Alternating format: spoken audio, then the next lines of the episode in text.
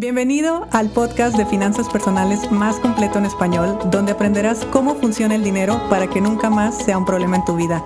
Mi nombre es Idalia González y estoy feliz de que estés aquí.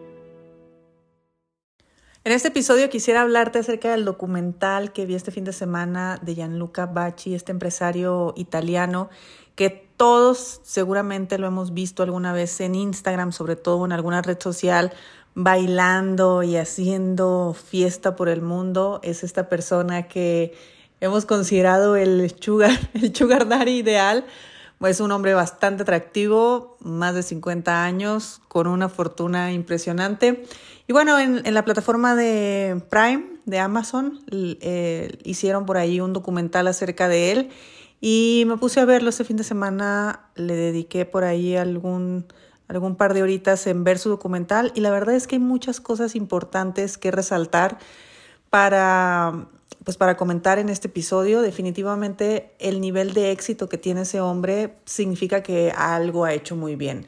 Por lo tanto, eso que ha hecho muy bien era lo que a mí me, me llamaba a ver ese documental, porque más allá de todo lo que se ve en redes sociales, que pues, solamente son yates, fiestas, bailes y estas cosas, pues detrás de todo eso siempre hay un hombre, siempre hay una persona. Y aunque los influencers pues buscan siempre estar mostrando un estilo de vida, la verdad es que en el caso de Gianluca era completamente normal y natural porque aparte tiene el dinero y lo, y lo disfruta muchísimo. Entonces, ¿qué aprendí sobre finanzas personales en este documental? ¿Y qué aprendí de él, de su vida, de su historia? En primer lugar, él habla y él dice abiertamente que sí, efectivamente, él recibió dinero de su papá, o sea, él heredó. Él ya de antemano viene de una familia de empresarios, eh, viene de un entorno donde hacer negocios era lo normal, su papá hacía negocios, pero de la cantidad que él heredó al patrimonio que tiene el día de hoy es 100 veces más grande. O sea, este hombre ha hecho 100 veces más de lo que recibió de su papá. Y lo hablábamos hace algunos días en, estos episodios que yo les comentaba, no nos podemos comparar porque no sabemos dónde empezaron. Entonces lo importante es ver desde dónde empezaron, qué han hecho hacia adelante. Hay mucha gente que recibe una gran herencia y que hace nada, sentarse a a esperar a que los papás se mueran y, yo poder gastármelo todo. Y hay otras personas como él que dice, claro, yo ya recibí una herencia, pero el día de hoy mi patrimonio es 100 veces más grande de lo que me, lo que me dejaron. Entonces, pues eso ya habla de un hombre con muchísimas cualidades y, muchísimas, eh, muchísimo conocimiento y acción y disciplina y todo lo que implica crear un patrimonio independientemente del trabajo, un patrimonio de la magnitud que tuvo respecto a la herencia que, él recibió. Entonces, ese sería el primer punto a destacar de, esta, de este documental. Lo segundo que me llamó la atención es que este hombre se hizo padre por ahí de los 52, 53 años más o menos, nació su primera hija y, pues obviamente cuenta la historia y cómo él nunca quiso tener hijos y después conoció a una persona y nació una nena y todas estas cuestiones. Y él dice, él es, ella es hija mía, dice, yo lo que espero de ella es que empiece a invertir a temprana edad. Él no se puso con cosas de que me voy a poner a ahorrar, le voy a dejar una herencia, voy a crear una empresa, quiero que dirija mis empresas, eh, nada de eso le importa. Él lo único que dijo a nivel financiero fue, yo esperaría que ella empiece a invertir a temprana edad. Por lo tanto, nos está dejando clarísimo que el tema es producir dinero, no conseguir, es producir dinero y mientras más pronto se haga, mucho mejor en la vida económica de la persona. Por lo tanto, hasta hace la broma que decía, es que si no lo hace, voy a dudar que sea hija mía es, completamente normal y natural para él que eso estuviera sucediendo. Entonces, bueno, esa fue otra de las eh, lecciones que, me dejó a nivel finanzas personales. ¿Cuántos de los padres eh, acá en Latinoamérica, de las cosas que yo más escucho con mis alumnos es, quiero, que, quiero hacer crecer esta empresa para que mis hijos la dirijan?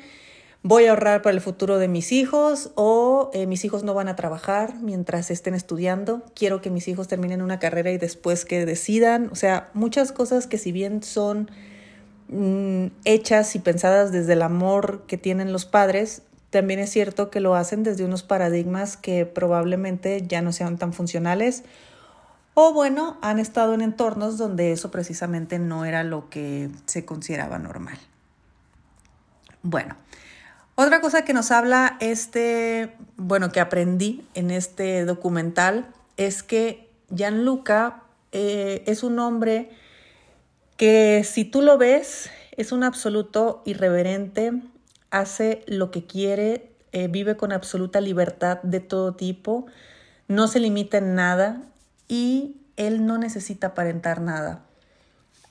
Pusieron ahí en el documental fotos de él, de joven, de los 30 más o menos, y él vestidito con su traje, su corbata, se veía bastante grande, por cierto.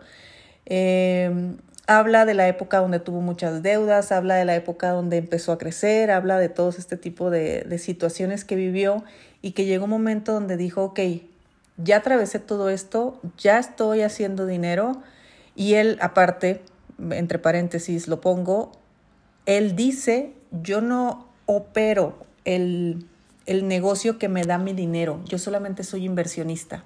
O sea, él tampoco trae creencias de trabajo duro, sudor de la frente, ese tipo de cosas. Él recibe su dinero gracias a que puso el dinero en, en la empresa de alguien y simplemente él cobra sus, lo, lo, que le corresponde. Y ha hecho muchas otras cosas, ¿no? Evidentemente sí es un empresario y, y, muy bueno, pero él deja claro también que la mayor parte de su dinero él simplemente la recibe porque sí, porque invirtió. Entonces, eh, este hombre no necesita aparentar nada.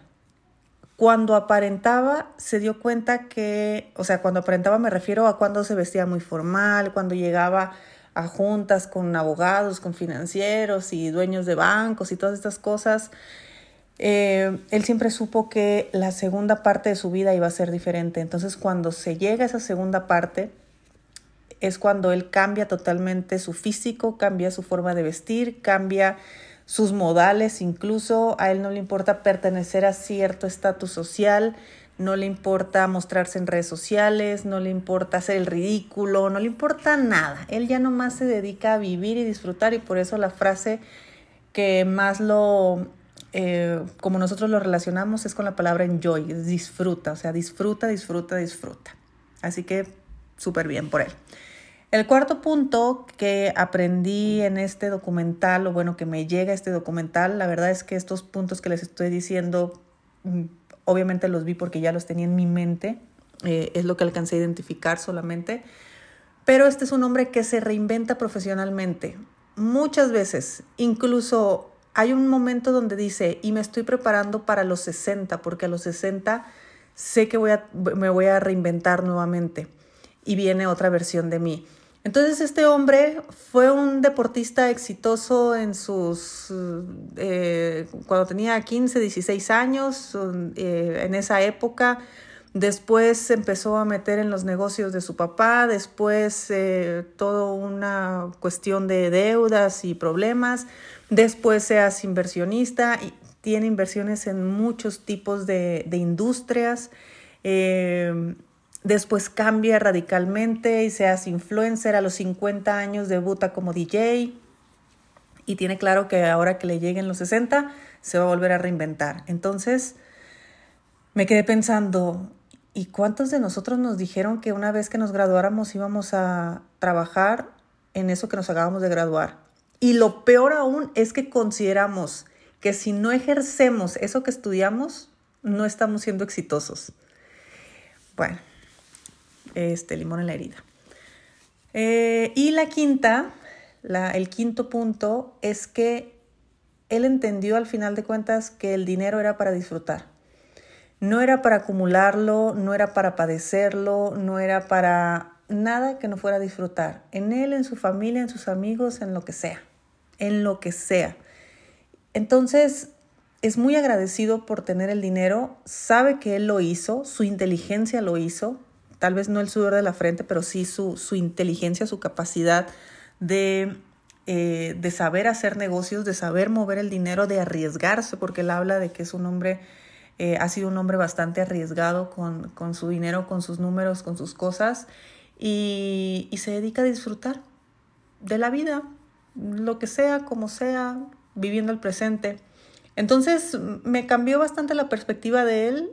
Eh, sí, definitivamente es un hombre de pura fiesta y todas estas cosas que vemos en redes sociales, pero detrás hay, un, hay una persona, según se mostró en el documental, pues con una capacidad bastante elevada para eh, hacer negocios, con una excelentísima relación con el dinero y sobre todo con em, una gran capacidad de, compartirlo, de, mm, de saber disfrutar de la prosperidad, que eso es algo importante también, que normalmente no lo hacemos, no disfrutamos de gastar, no disfrutamos de soltar, incluso no disfrutamos de perder. Y, ya sé que la frase sonó rara, pero a veces él decía, pues sí, es que cuando pierdo, pues ¿qué pasa? Nada, no pasa nada, listo, ya asumo la responsabilidad y continúo. O sea, es parte del juego. Es perder dinero, ganar dinero, invertir dinero, recuperar dinero, multiplicar dinero, todo da igual. ¿Por qué? Porque existe una buena relación con el dinero. Por lo tanto, sabemos que siempre viene de vuelta a nuestros bolsillos. En fin, les recomiendo mucho el documental. Es un documental muy dominguero, o sea, es nomás para estar ahí sentado aventándote el chismecito de su vida.